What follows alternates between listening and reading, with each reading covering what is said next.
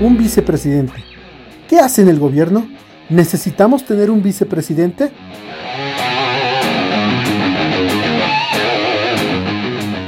Hola, claro que se necesita un vicepresidente. Es el que asume los roles en el caso de que no haya un presidente. Los últimos vicepresidentes han sido de adorno, así que ni siquiera sé qué es el trabajo que deben hacer. Pienso que la función del vicepresidente es la de ser esa mano derecha que el presidente necesita. Que se encarga de los temas de labor social, los temas eh, coyunturales, a todo lo que tenga que ver con medicina, salud, eh, personas con discapacidades distintas.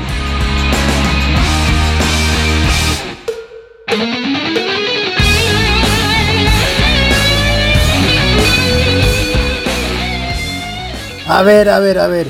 Esto hay que conversarlo entre jóvenes. Juicio político entonces a la figura del vicepresidente.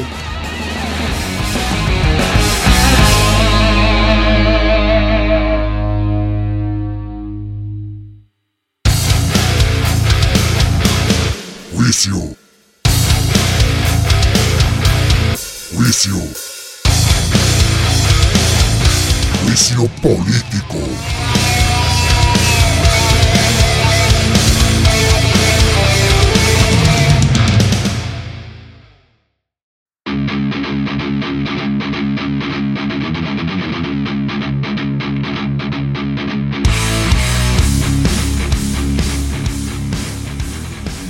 Amigos de Diario El Comercio, bienvenidos a un nuevo podcast de Juicio Político. En esta ocasión vamos a ver este tema que es interesante. ¿Se necesita un vicepresidente? Para eso está aquí María Paula Marroquín. Ella es abogada quiteña y tiene 25 años. Ella es apasionada por la política y la educación. Participa además en el Centro de Entrenamiento Político de la Fundación Libre Razón. Muchísimas gracias. ¿Qué tal, María Paula? Hola, Jorge, ¿cómo estás? Mucho gusto. Aquí eh, contenta de participar. Perfecto. Además, nos acompaña Ricardo Chica. Él es abogado, tiene 26 años y trabaja en la Fundación Ciudadanía y Desarrollo. ¿Qué tal, Ricardo? ¿Cómo estás? Bienvenido. Eh, bastante gustoso de poder compartir este espacio con ustedes y también emocionado de que los jóvenes puedan escucharnos hablar de estos temas. Claro que sí. Vamos a analizar esto. Se necesita un vicepresidente en el Ecuador. Bueno, y la razón es porque en este momento ya estamos a menos de, de, unos días para que se anuncie ya definitivamente la lista de participantes para el binomio presidencial. Vamos a hablar de un binomio. Eso es lo que dice la ley, eso es lo que dice la constitución, ¿no? Pero a la final, ¿quién gobierna? Y es en eso ya nos vamos a meter en ese mundo, es el presidente de la República. Ustedes en, en su vida, desde que han estado participando de la política, viviendo diariamente los avatares de la política en la vida normal, en la vida real, como se dice. ¿Cómo ven el papel de un vicepresidente en el país? Vamos a hablar primero con María Paula. ¿Cómo has visto el papel de los vicepresidentes en el Ecuador?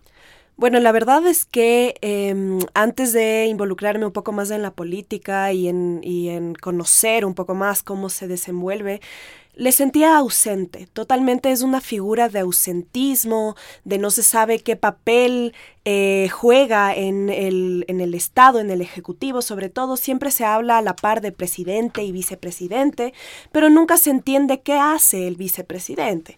Eh, cuando entras a estudiar derecho, como en nuestro caso de Ricardo y yo, eh, sabes que el vicepresidente ejercerá las funciones que el presidente le, le encargue, más o menos así es, es la, son las funciones. Y eh, en caso de que el presidente se encuentre ausente temporal o definitivamente, el, el vicepresidente es el que asume. Ahora, ¿cuáles son esas funciones? Realmente a casi nadie le interesa saber, averiguar o fiscalizar cuáles son las funciones y el cumplimiento de las mismas. Entonces sí, para mí es una figura ausente. Ese es el, el, vicepresidente para mí.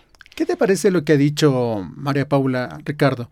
¿Estás de acuerdo o quisieras acotar algo más? Estoy muy de acuerdo. Eh, vivimos en un país hiperpresidencialista. Eso quiere decir que el presidente ha tomado este control de varias carteras del Estado, asimismo de colegislar, designar autoridades, coordinar eh, política pública ya directamente también con los gobiernos autónomos descentralizados. Pero ¿y el presidente dónde ha estado? Eh, ¿Por qué tiene que siempre obedecer a cuando se le designe funciones específicas? ¿Por qué tampoco puede complementar autónomamente a la agenda tal vez de un lineamiento político que ya viene detrás o de una agenda política. Eh, en mi caso, pues eh, he visto que con el correísmo, independientemente de nuestras ideologías, el vicepresidente tenía más presupuesto. Si estamos hablando del 2012, podemos ver que 30 millones de dólares fueron asignados a la vicepresidencia para la ejecución de diferentes tipos de políticas y también para diferentes tipos eh, de designación de responsabilidades, como lo manda la Constitución. Y ahora vemos que con el presidente, eh, con el presidente Lazo y con el vicepresidente Borrero, esto ha decrecido a 3 millones, lo que no ha sido ejecutado en los años fiscales. Es más, eh, a Borrero se le ha y ya seguiremos hablando de esto, que ocupe toda la parte de salud, específicamente la cartera de salud. Eh, no ha sido más que viajes, al viajes internacionales, a conferencias, a charlas, a foros, pero no vemos una continuidad y sostenibilidad en políticas públicas de salud eh, implementadas o al menos que hayan sido eh, directamente ejecutadas por la vicepresidencia, sino por el Ministerio de Salud. Perfecto. A ver, ¿qué es lo que dice la Real Academia de la, de la Lengua?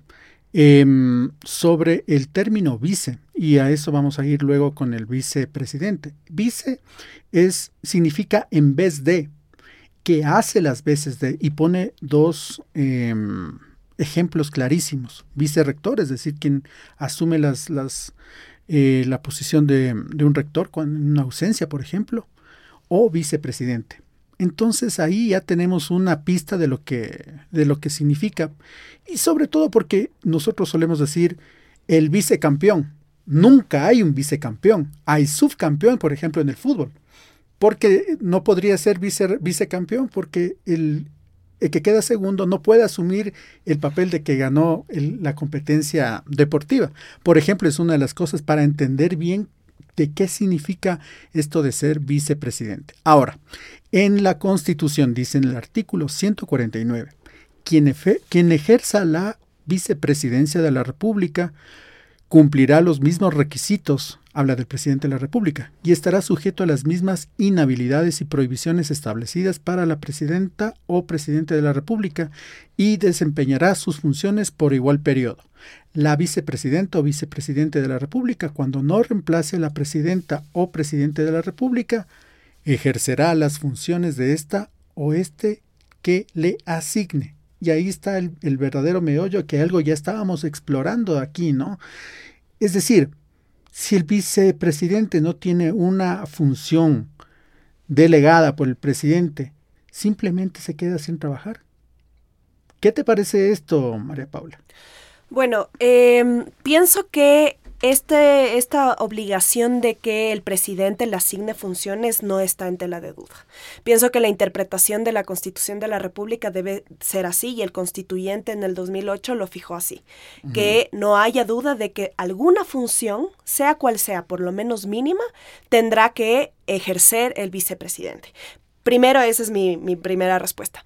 Segundo, si es que en el caso de que un presidente no incumpliera este, este, esta interpretación de la Constitución, el vicepresidente no es que se quedaría sin trabajar, sino que tendría que apoyar de alguna forma al, presidente. Em, en el, en el momento de sus ausencias temporales o definitivas. O tendría que él exigir también que se cumpla con la Constitución, porque a la final él es eh, una persona que ocupa un cargo público de elección popular y tiene que hacer que su eh, cargo sea, sirva para algo.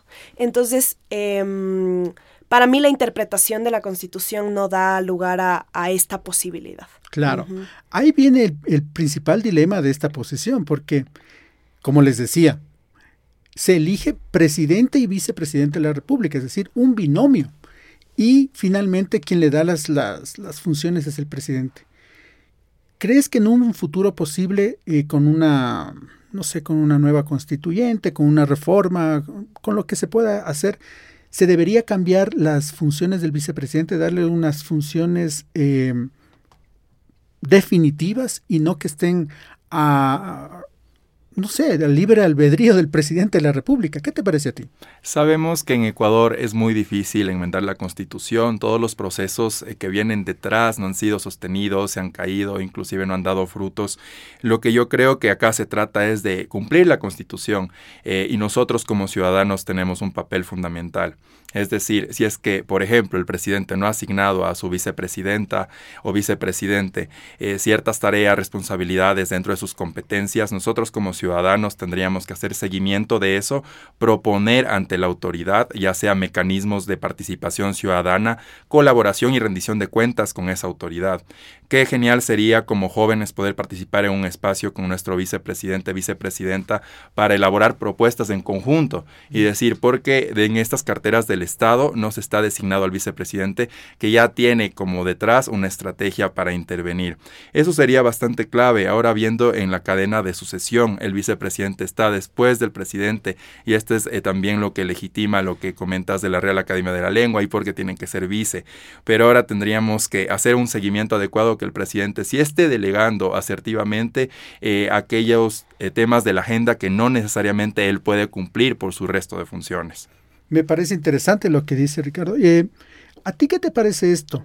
¿Tú crees que en algún momento eh, se pueda cambiar, se pueda enmendar o hay alguna forma de que se pueda mejorar esto? Porque la redacción no deja lugar a dudas, pero también deja la interpretación solo del presidente para darle alguna función y si no quiere darle ninguna función, pues no, por último, le puede decir su función es pasarnos el café en las reuniones del gabinete.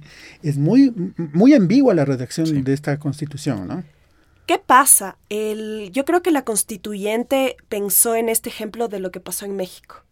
En México, ¿qué pasaba? La subordinación no existía y la figura del vicepresidente tiene que subordinarse al presidente. ¿Ya? Esta es la idea de un, eh, de un presidencialismo. ¿Y en México qué pasó? Todo el tiempo había eh, represalias. ¿Por qué? Porque la figura del vicepresidente se escogía con el segundo que eh, ganaba las elecciones, que ganaba entre comillas, ¿no? el segundo en ganar las elecciones. ¿Y qué pasaba? hubo un montón de golpes de Estado, desde los vicepresidentes hasta los presidentes. Entonces, ¿qué pasó? En México se eliminó esta figura. ¿Qué pasa con nuestra constitución? Lo que prevé es esta subordinación vicepresidente a presidente y por lo tanto, lo que tiene que pasar es que el presidente es el que delegue las funciones. Ahora, ¿qué pasa si es que hay funciones específicas que la constitución le dé al, digamos, por una enmienda o reforma constitucional, que yo creo que es más reforma?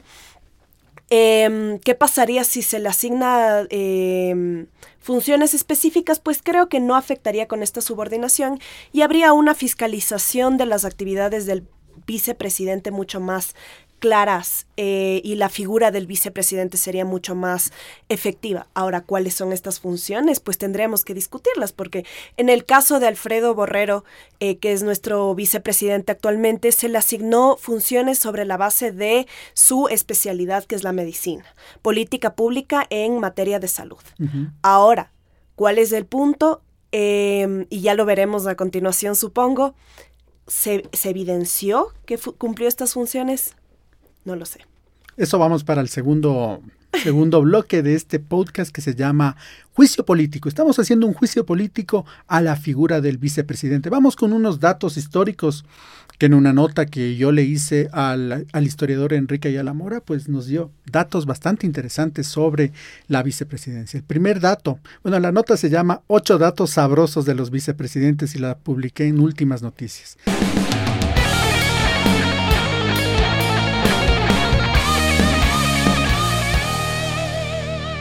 El primer dato sabroso, no siempre hubo vicepresidente.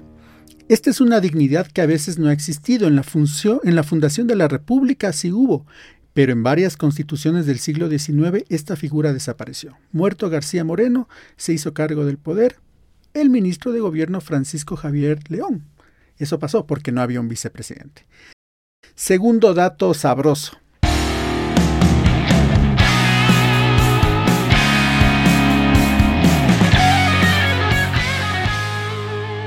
Estos elegían a medio periodo, para que vean lo interesante de nuestras políticas y cómo han ido cambiando. En la administración de Eloy Alfaro, en 1897, a, de 1897 a, a 1901, se elegía al vicepresidente a medio periodo. Entonces solo duraba dos meses, dos años. Otro dato interesante. El tercer dato sabroso.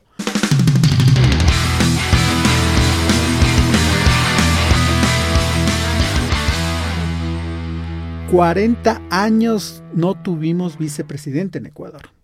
El primer vicepresidente de la República fue José Joaquín de Olmedo entre 1830 y 1831.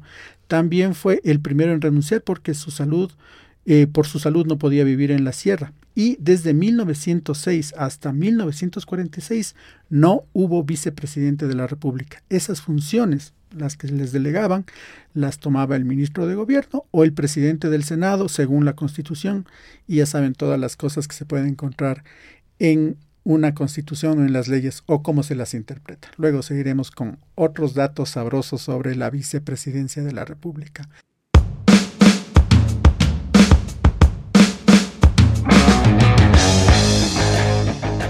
Juicio político.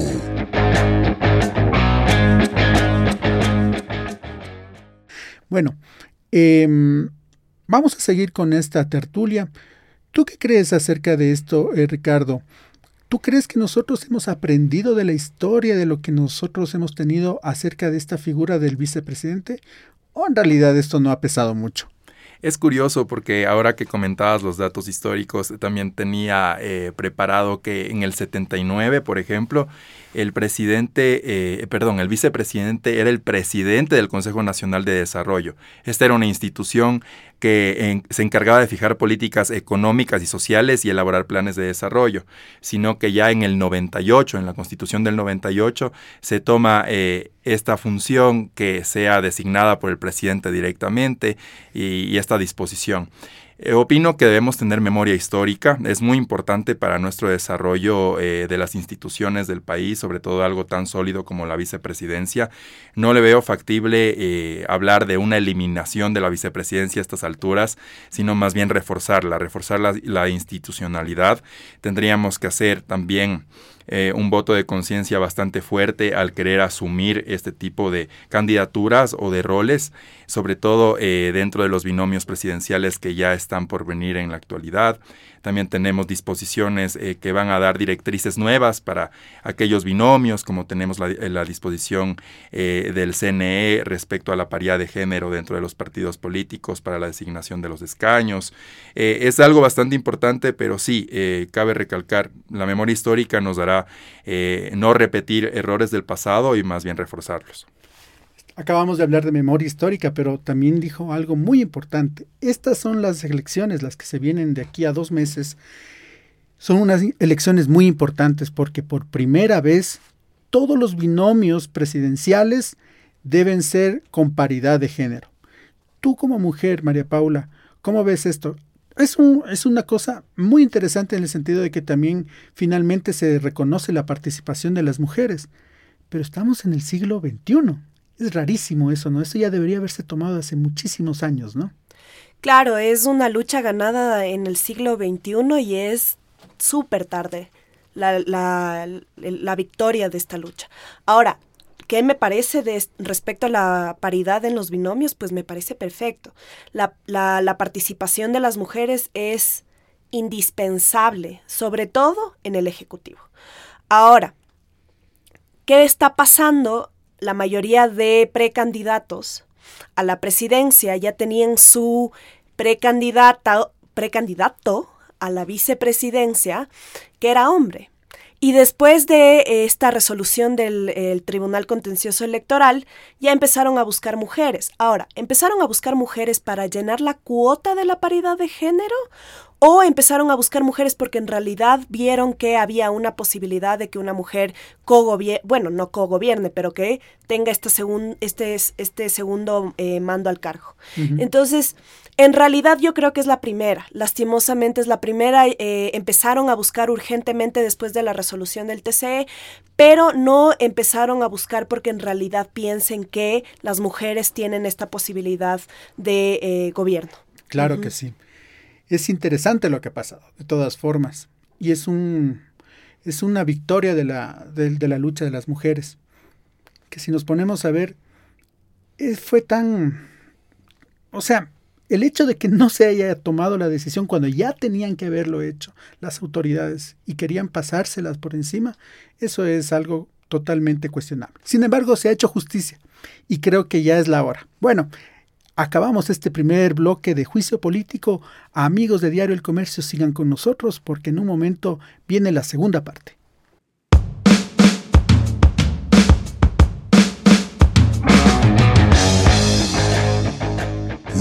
político.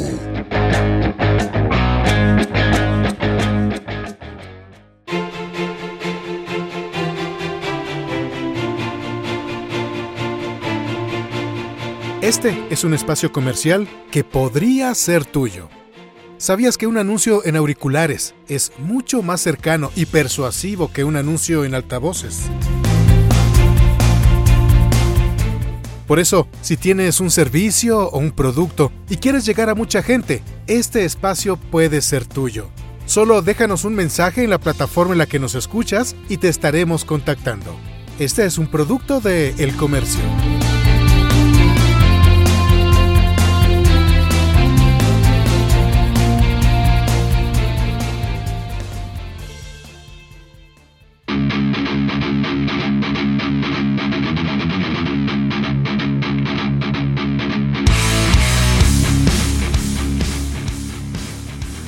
Gracias queridos amigos de Diario El Comercio, este es su podcast Juicio Político. Estamos con María Paula Marroquín y también con Ricardo Chica, dos jóvenes apasionados por la política. Estamos viendo este tema que se llama Se necesita un vicepresidente. Estamos haciéndole un juicio político a esta figura. Bueno, luego de haber puesto en, en en, el tela de juicio qué significa ser un vicepresidente. Estamos viendo ahora la cuestión de paridad de género en los binomios presidenciales para las próximas elecciones. Aquí se vienen varios desafíos y sobre todo para la paridad de género.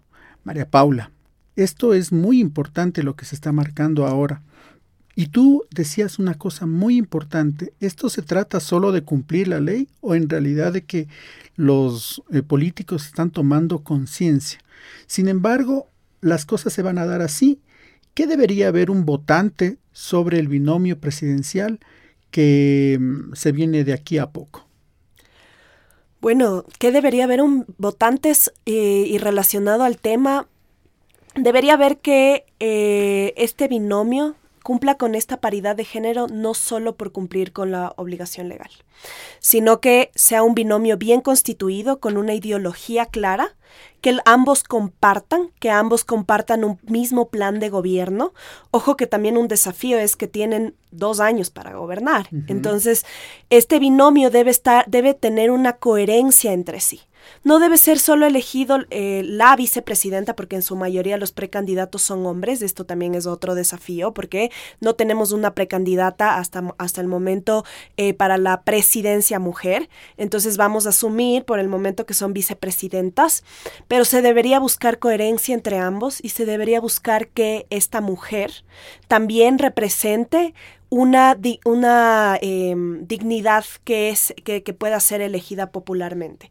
¿Qué quiere decir esto? No una mujer que solo haya sido eh, elegida por... Em, porque es más afín al candidato, sino que es afín al pueblo también.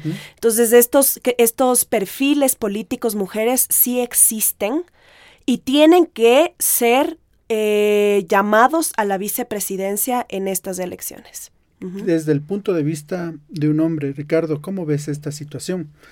Porque también a los hombres nos toca vivir esto, ¿no? Em, toda una historia llena de machismo y de alguna forma nos toca componer eso. Eh, ¿Cómo lo ves tú? Es necesario contar con cuadros técnicos, sí, pero una vez en el poder sería necesario que las vicepresidentas, en el caso de llegar al poder, no tomen roles específicamente que están socialmente vistos para una mujer, es decir, porque es vicepresidenta, se va a encargar de salud, de educación, eh, de temas eh, que tienen que ver con la familia, porque no podemos tener una vicepresidenta que pueda armar una estrategia de seguridad de la mano del presidente. Es decir, derrumbar, derrocar ese tipo de estereotipos que todavía flotan en nuestra sociedad. Así es, los roles de género lastimosamente en Ecuador por toda esta concepción machista que se ha replicado a través del tiempo y sobre todo en instancias del poder tienen que ser totalmente eh, revocados. Es decir, las mujeres también son expertas y conozco a muchas técnicas que son muy capaces de poder trabajar en temas de seguridad, que lastimosamente en otros países eh, del mundo, de Latinoamérica en específico, de la región, que nos abarca. Sí se ha visto que a las mujeres, se, en el caso de que lleguen al poder, no solamente desde la vicepresidencia, sino también eh, desde el Parlamento, desde eh, la Asamblea, desde el ser diputadas, se encargan específicamente en temas o la agenda partidista y política les designa estos temas porque son mujeres. Claro. Desde el punto de vista de una mujer, ¿Qué debe abarcar una, vicepresidenta? Porque finalmente creo que eso es lo que vamos a tener. Tú bien has acotado que hasta el momento no tenemos una candidata presidencial, lo cual es lamentable. Pero también se puede tomar desde ese punto, desde ese punto que puede ser clave, eh, el poder y tener ciertas políticas para la sociedad.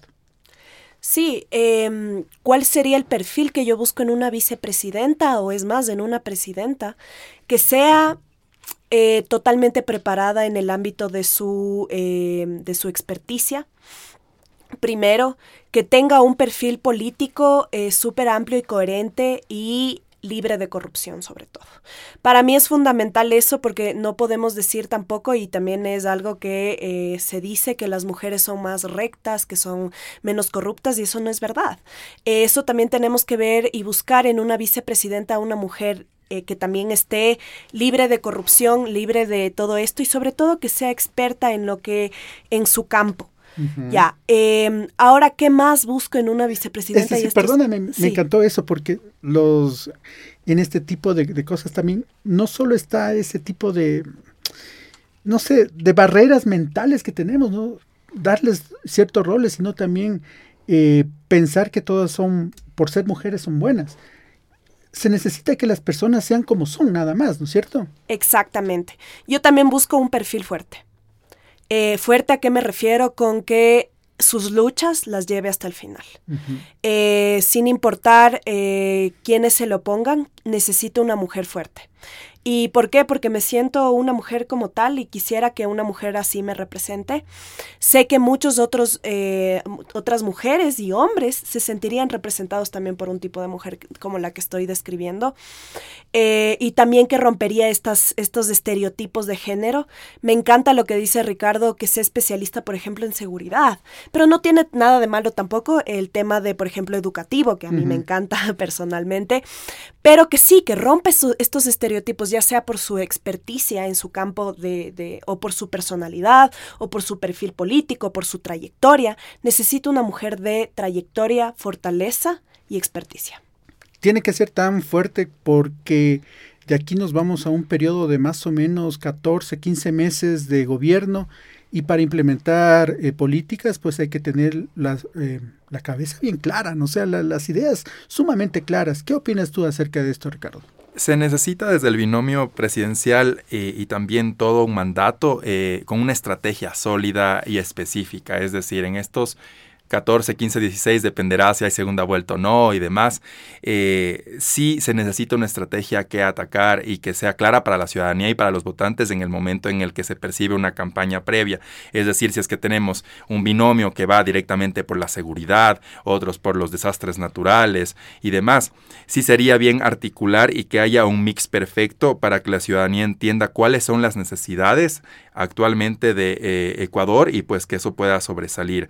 Ahora es muy importante también que en las campañas presidenciales como ciudadanos eh, no nos dejemos llevar por estas narrativas eh, que prometen el oro y el moro, es decir, que vienen al poder a solucionar todos los problemas en 100 minutos, por ejemplo, sino todo lo contrario, que sea algo muy estratégico, muy firme y sólido para que el ciudadano entienda cuáles son las problemáticas que se tienen que cumplir y solucionar en una primera instancia que también otro periodo venga y siga sosteniendo esta estrategia y esta política pública, pero más que todo es muy importante que el, binomio actual que va a finalizar estas elecciones eh, extraordinarias y que va a cumplir este periodo extraordinario pueda rendir cuentas de una manera adecuada para poder eh, dar un salto de página a lo que viene con Ecuador y su historia política. ¿Qué salto de página podemos dar de aquí en adelante con, con el tema de la vicepresidencia? Ya que no tienen finalmente una, el, vicepresidente no tiene una función específica. El salto de página es que la vicepresidenta, en este caso, o el vicepresidente, tenga participación en la definición de la agenda política del Ejecutivo, que sea frontal con los problemas políticos, sociales, económicos y que, los, y que él sea la figura del vicepresidente o vicepresidenta el que afronte directamente estas problemáticas. Ese sería un salto de página. Por ejemplo, vamos a, tomar un ejemplo que es clarísimo, la seguridad. Y esto mencionaba Ricardo, que sea esta vicepresidenta o vicepresidente el que asuma directamente esta parte de la agenda del próximo gobierno. Ese sería un cambio de un, salto de página. ¿Por qué? Porque asumiría no solo lo que queda relegado, sino lo fundamental. Eso sería. Es decir, buscamos un perfil de una persona fuerte, como decías tú, que pueda asumir roles y que tenga la suficiente capacidad ética y política como para decirle al presidente de la República, esto soy yo y aquí voy a aportar al país. De eso se trataría, ¿verdad? Ricardo. Bueno, también eh, nos ha dejado la imagen en la actual vicepresidencia de no estar cercano a la gente, de abrir una barrera clara entre lo que se está haciendo a la interna de la vicepresidencia y lo que conoce realmente la ciudadanía. Un verdadero salto de página tendría que ver bastante con eh, el estar inmerso, inmersa con las ciudadanas, ciudadanos eh, de este país para poder, primero, rendir cuentas de manera efectiva in situ y segundo, poder colaborar, construir colaborativamente lo que va a ser un plan para poder cubrir todo este, este mes, estos meses que se vienen desde la vicepresidencia. Es decir, esta cercanía pueda también rendir frutos hacia una confiabilidad en la institución de la vicepresidencia presidencia y que conforme pase el tiempo no pueda caerse ningún tipo de política o plan de gobierno.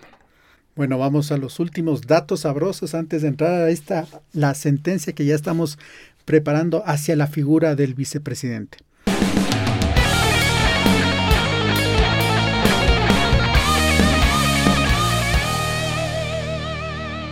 Uno de los datos interesantes que nos dio el historiador Enrique Ayala Mora es que em, hubo un vicepresidente que decidió renunciar y salir antes que afrontar un juicio político en el Congreso Nacional en esa época. Hablamos de Alberto Dajic.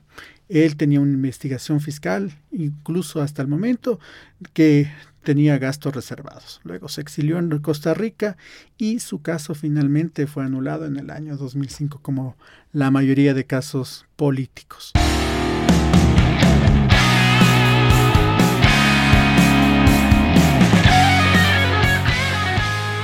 Otro dato, la primera vicepresidenta del país fue Rosalía Artiaga.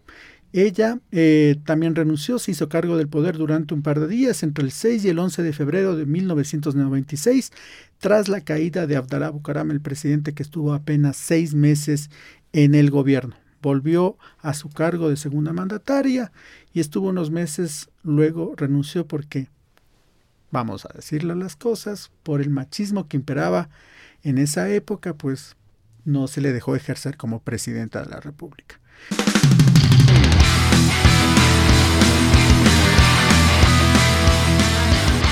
Finalmente, finalmente, en el último periodo tuvimos, en el pasado periodo tuvimos cuatro vicepresidentes y además el último ex vicepresidente Jorge Glass también estuvo en la cárcel, así como María Alejandra Vicuña, también por diezmos datos sabrosos sobre la vicepresidencia. Y ahora sí, vamos a la sentencia, queridos amigos, para saber si Ecuador necesita o no un vicepresidente de la República. Vamos con la sentencia. Primero, María Paula, ¿cuál es tu sentencia?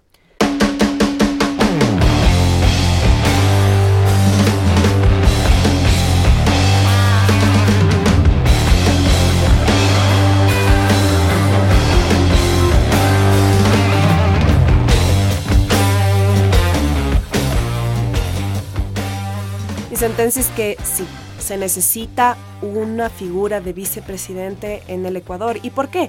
Y te voy a dar un ejemplo súper claro de lo que pasó recientemente. Hubo un juicio político para el presidente Guillermo Lazo. Si es que no había la muerte cruzada, tenía que asumir las funciones el vicepresidente Alfredo Borrero. Ahora, ¿qué pasaba si es que asumíamos que la figura del vicepresidente no existía? Y asumía la asamblea, la, presidenta o presidente de la Asamblea Nacional, de ser el caso hipotético. O el ministro de gobierno. ¿Tenía la legitimidad para hacerlo? Al momento en el que tenemos una institución que es el Ejecutivo tan débil y que el vicepresidente puede asumir esta, este cargo en cualquier momento, ya sea por un juicio político, por la renuncia, etcétera, necesitamos un vicepresidente que tenga legitimidad por el voto popular. Ahora que nosotros elegimos el binomio por voto popular, adquiere una legitimidad que ningún otro tiene. Un ministro o el presidente de la, Asamblea no va a tener la misma legitimidad que un binomio elegido por eh, voto popular. Entonces sí, se necesita un vicepresidente.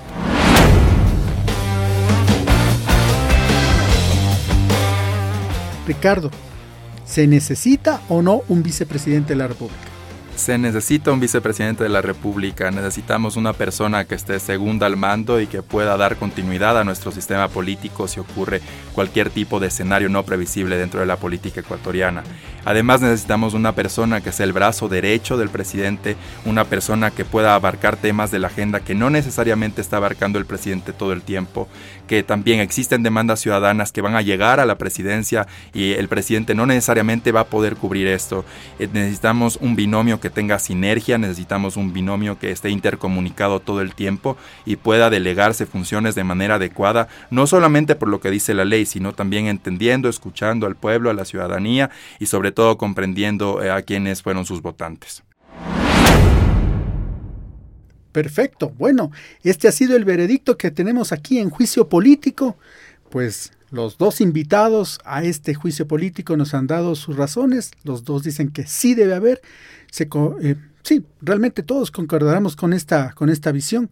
Aunque claro, en la historia siempre ha sido polémico. No olvidemos aquella famosa frase de Velasco Ibarra que decía que un vicepresidente simplemente es un conspirador a sueldo. Así ha sido siempre la relación del poder entre el presidente y el vicepresidente. Sin embargo, para esta continuidad de un programa político o una visión política que ha sido marcada a través de un binomio y que ha sido elegido por voto popular, es una de las eh, eh, figuras y funciones que necesita realmente el pueblo ecuatoriano. Bueno, les agradezco y ahora les invito a escuchar la canción que hemos preparado para, este, para esta sentencia aquí en juicio político y vamos a, a tocar un poquito la guitarra a ver cómo nos va. La canción del vicepresidente.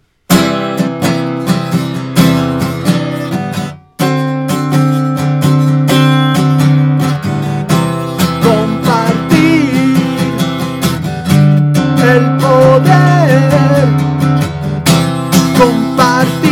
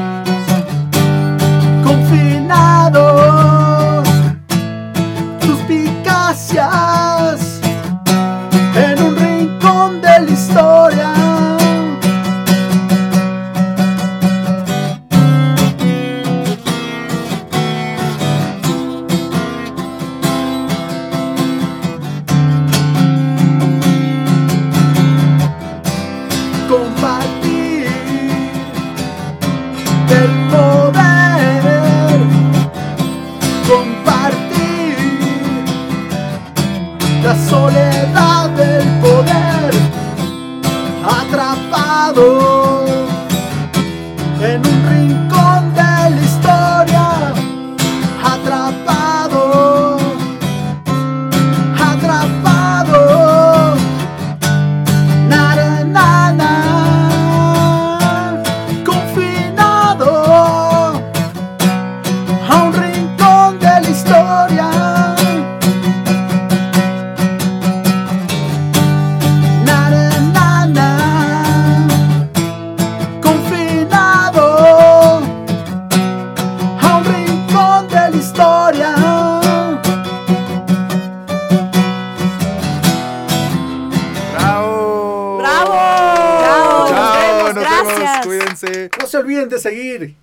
Político.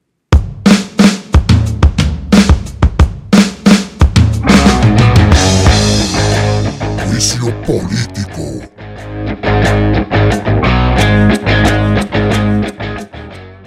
Si te gustó este contenido, suscríbete, dale un me gusta y comparte para que la comunidad crezca. Esta es una producción de Grupo El Comercio.